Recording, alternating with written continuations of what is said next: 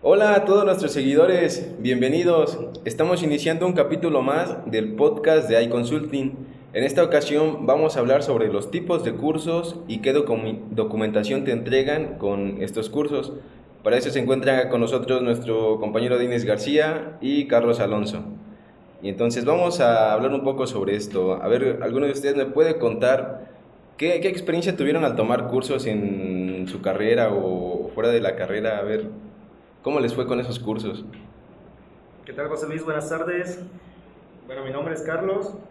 Este, te comento, José Luis. A ver, cuéntame. Este, en la universidad tomé dos cursos. Uno fue de herramientas digitales para el diseño. En, lo personal sí me gustó el curso y estuvo agradable, aprendí lo que esperaba. Sí, fue una buena experiencia. ¿Pero qué pasó? ¿Qué, qué te entregaron? ¿O, cuál fue el gancho? ¿Por qué tomaste el curso? ¿O, qué pasó? A ver.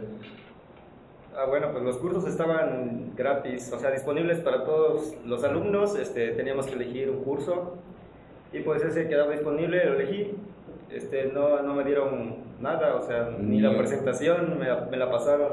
Ajá, entonces ni una constancia que decía, ah, no, no, felicitaciones a Carlos por haber cursado el curso con tantas horas, y no, no venía nada de eso. No, solamente fue un documento digital que decía que había participado y ya. ¿Tú, Denis, tienes alguna experiencia en algún curso? Sí, claro que sí, José Luis. Yo tomé varios cursos durante mi carrera eh, muchos enfocados a gestoría de empresas, a lo que es marketing digital, etcétera, y muchos de ellos, pues, sí eran buenos, pero no me llenaron como tal era. ¿Por qué? ¿Qué, te ofrecían o qué esperabas? O... Pues los tomaba más que nada para cumplir los puntos circulares que tenemos que cumplir, que tenemos que tener para ya saben, para la titulación y todo eso. Pero sinceramente que los tomara con, por decisión propia, pues no los tomé tal cual. He tomado cursos en línea, pero que también no es lo mismo tener un curso en línea, online, que de una forma presencial, claro está.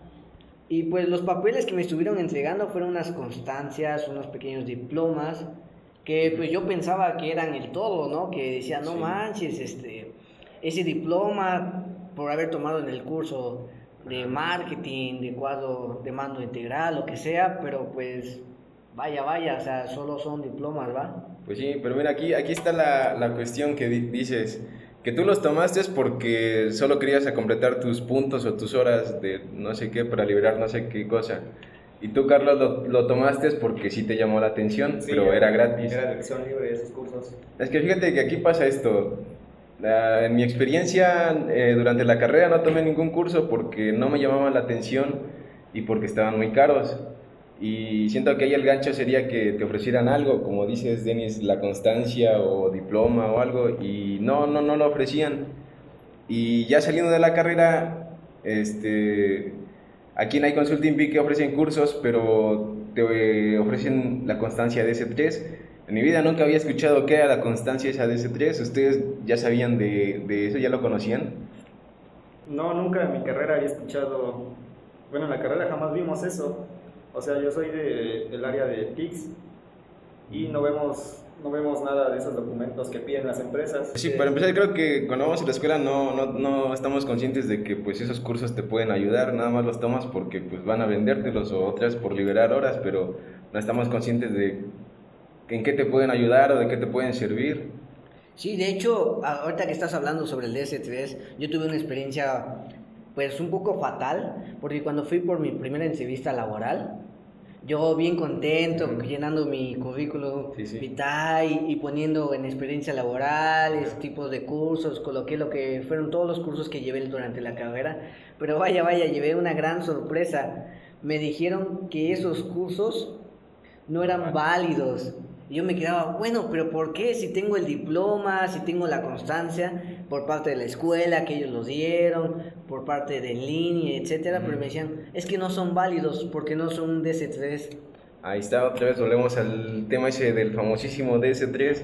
Pues en la escuela nunca nos van a enseñar qué es un DS3 y pues es lo que piden las empresas. Ahora en tu currículum, como dices, a la hora que lo vas armando hay un apartado que dice cursos o capacitaciones y pues cuando salimos de la escuela va vacío, es por lo raro vacío. O como dices, pones los cursos que te dieron en la escuela, pero no son válidos para las empresas.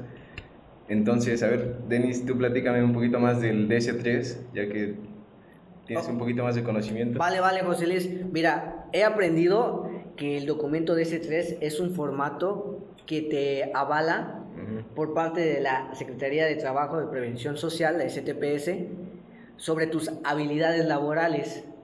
Entonces, es el único documento válido para las empresas que te permite o justifica que realmente vienes capacitado en algún curso. Sí, es no es como capacitación laboral, no, desarrollo de habilidades laborales, es como lo maneja la Secretaría. Tú, Carlos, ¿alguna recomendación que les quieras hacer a los que quieren tomar cursos o quieren capacitarse?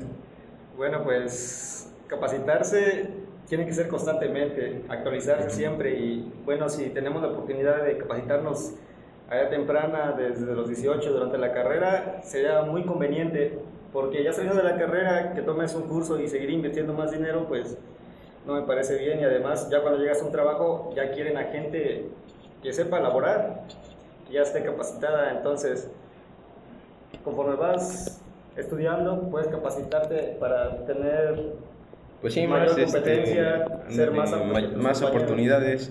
y pues sí, capacitarse no es malo, es una de las mejores inversiones que puedes hacer Así como cuando compras una herramienta y dicen esta frase de, ah, está muy cara, sí, pero ahí se paga solo. Lo mismo con el conocimiento, ahí se paga solo. Claro que sí, José Luis y Carlos. La verdad, este documento es sumamente importante. Como decía Carlos, la capacitación constante es muy, pero muy importante. Porque pues sabemos que hoy en día hay muchos egresados, la competencia es muy, pero muy grande y pues cada vez la probabilidad de que tengas tu trabajo deseado o de ensueño, pues es muy poco porque ya hay mucha competencia, y hay más gente preparada. Exacto, entonces lo que tenemos que hacer es pues prepararnos más para poder pues competir en este mundo tan cañón. Tan cañón y lleno de competencias. Entonces nada más como recomendación a todos los que quieran tomar cursos, pues pregunten qué documentación les entregan y de preferencia pues pidan el DS3. En iConsulting con todos nuestros cursos que tenemos registrados les entregamos lo que es el DS3, así que pues invitamos a todos a que se capaciten con nosotros. ¿Alguna otra invitación que quieran hacer? Pues que más que nada que puedan seguirse capacitando como tú lo has dicho pero que sean muy diligentes en buscar cursos de alto impacto. Porque recuerden que no lo mismo ver una presentación o un curso a través de una computadora que estar la experiencia o vivir la experiencia en un curso de forma presencial.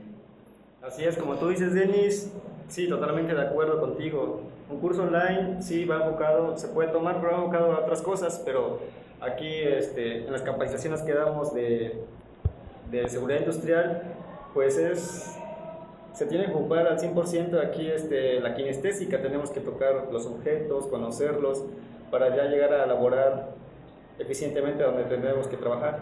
Pues sí, no solo aprenderlo, sino llevarlo a la práctica, ¿no? Es lo que nos decir. Y pues ahí está, amigos. Este ha sido el capítulo del día de hoy. Síganos y esperen más contenido. Hasta la próxima. Hasta luego.